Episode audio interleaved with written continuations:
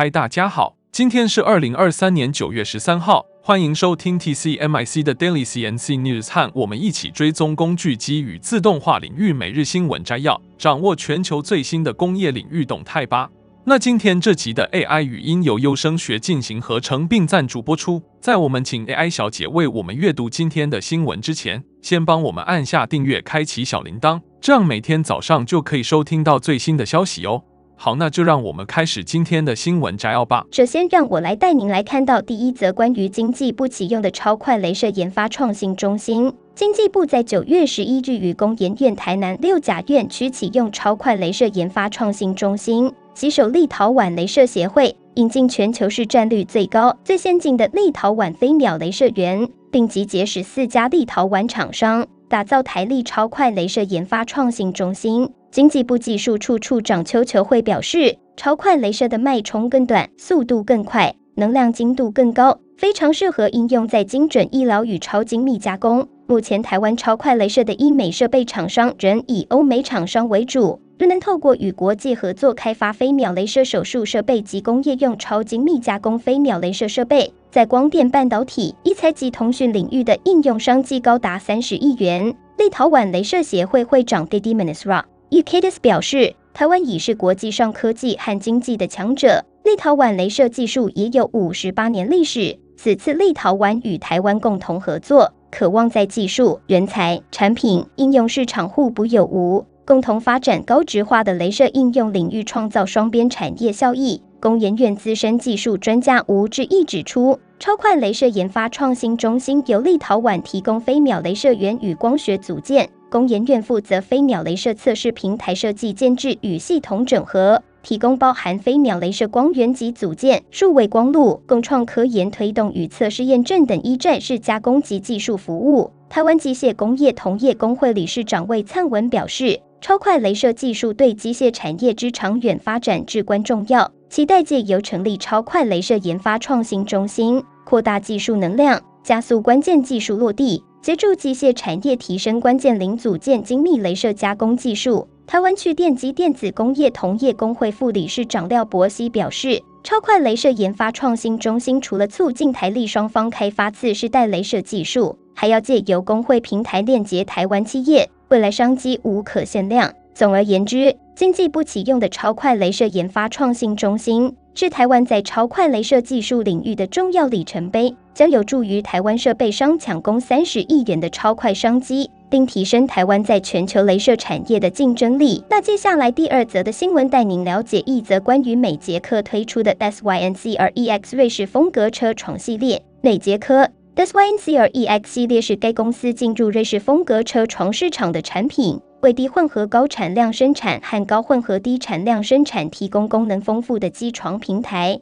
瑞士风格车销已变得更加流行和灵活，不再只限于高产量生产。越来越多的在高混合低产量生产环境下工作的 job jobs 正在使用十二英尺长、一点五英寸以下直径的棒材生产小零件家族。内捷克开发了 SYNCR EX 系列机床，以改进现有市场设计和技术。将瑞士风格加工提升到新的水平。SYNCR EX 系列机床有四种棒材容量：二十二十五、三十二或三十八毫米。从底座开始就与众不同，它们由一体式高阻尼复合铸件 HDCC 制成，基座重约三千四百磅，比铸铁刚度高百分之十。在表面光洁度方面，优于铸铁同类产品。这种聚合物复合基座可再切削点提供高达。百分之八十的震动减少，有助于提高刀具寿命百分之三十。此外，HDCC 技术可减少热变形，减少零件变化百分之二十五，实现更一致和可靠的生产。高产量和无人值守生产由美捷科动态切屑控制 MDCC 支持，NDCC 可有效地管理长而细的切屑。这些切屑通常是长时间不间断撤销的副产品，代替鸟巢切屑。可能会造成刀具折断和损坏表面光洁度。NDCC 使机轴振动以产生切屑碎片，，LHDCC 技术可确保在表面光洁度方面没有显著下降。为了减少调试时间，美捷科瑞士调试助手员 S S，而功能使用可拆卸探针在机器内部预先合格工具，探针安装在主轴导套、衬套或头部二的 collar 上。该系统可在十五分钟内以三毫米以下的定位精度设置三十五个工具，将调试时间减少多达百分之五十。可拆卸的导套式配器还允许操作员在机器外部预先设置导套，因此机器可以不间断地工作。总而言之，内捷科 SYNCR EX 瑞士风格车床系列是一种功能强大且灵活的机床，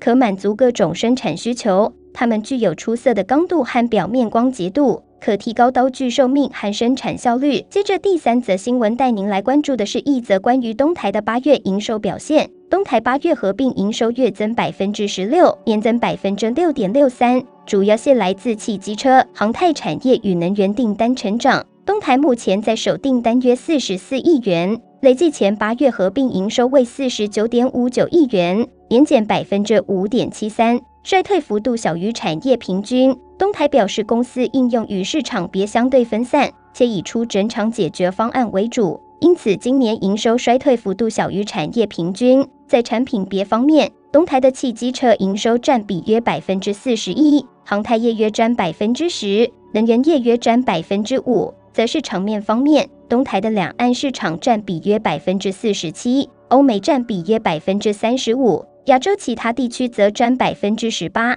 东台表示，目前看工具机新接单仍偏弱，且有递延出货现象。不过，来自航太、电动车、能源则相对佳。东南亚询单状况也有增加。从景气循环来看，工具机产业有机会于明年三月底落地，而 PCB 产业近期需求也开始回升。东台明年新接单有望回温。总而言之，东台八月营收表现回温，在手订单也维持稳定。明年新接单有望转好。紧接着是第四则新闻，将为您带来一则关于 FANUC UK 举办的年度自动化展示。FANUC UK 将在二零二三年十一月于其位于考文垂的总部举办为期三天的展示会，汇集了该国机器人和自动化领域的领先人物，展示了自动化如何帮助制造商应对当今企业务面临的关键挑战及成本压力、可持续性目标和劳动力短缺。该活动将有超过三十家参展商、二十多名演讲者、六百多名参观者，以及世界技能 UK 工业机器人竞赛的现场决赛。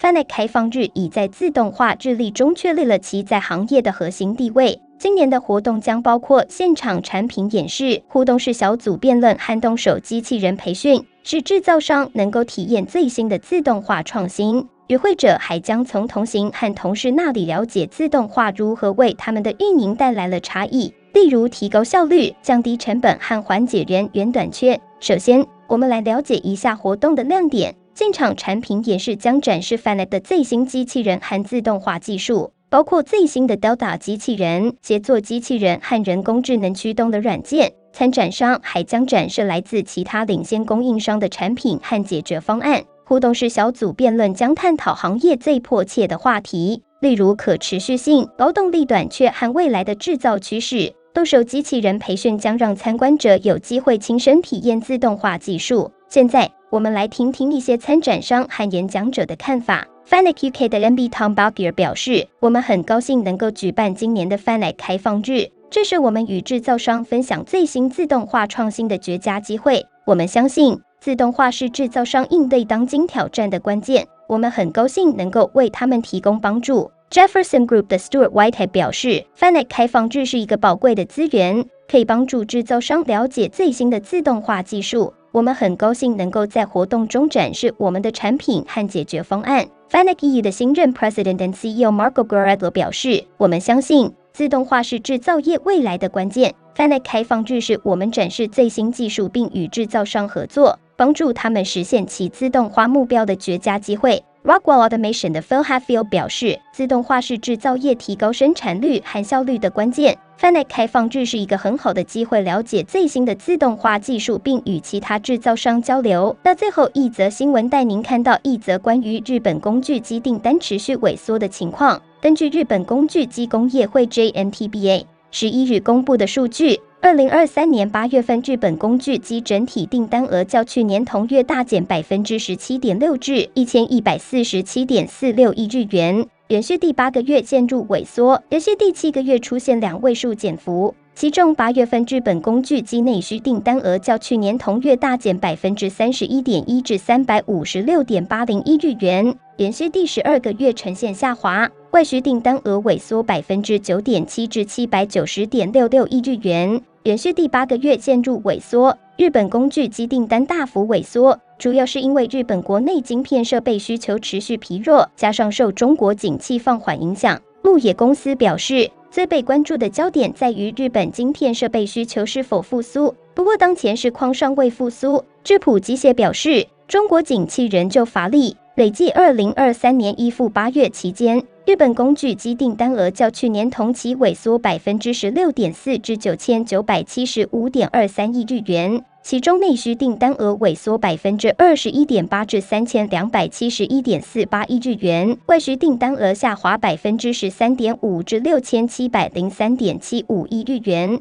JNTBA 之前预估，二零二三年日本工具机订单额预估将年减百分之九至一点六兆日元，将为三年来首度陷入萎缩。日本工具机订单萎缩对日本制造业的影响不容小觑，工具机是制造业的基础设备。其订单萎缩意味着制造业投资意愿下降。此外，工具机订单也能敏锐反映智慧手机等产品的消费趋势。因此，日本工具及订单的萎缩也可能对全球消费市场造成影响。以上就是今天早上的 TCMIC Daily CNC News。工业自动化正在不断的发展，还敬请关注我们的节目，我们将持续为您带来最新的科技动态，还有行业资讯。如果你喜欢今天的节目，请给我们一个五星好评或按赞，并在留言中告诉我们你还想了解哪些其他有趣的新闻呢？祝您有个美好的一天，我们下次再见。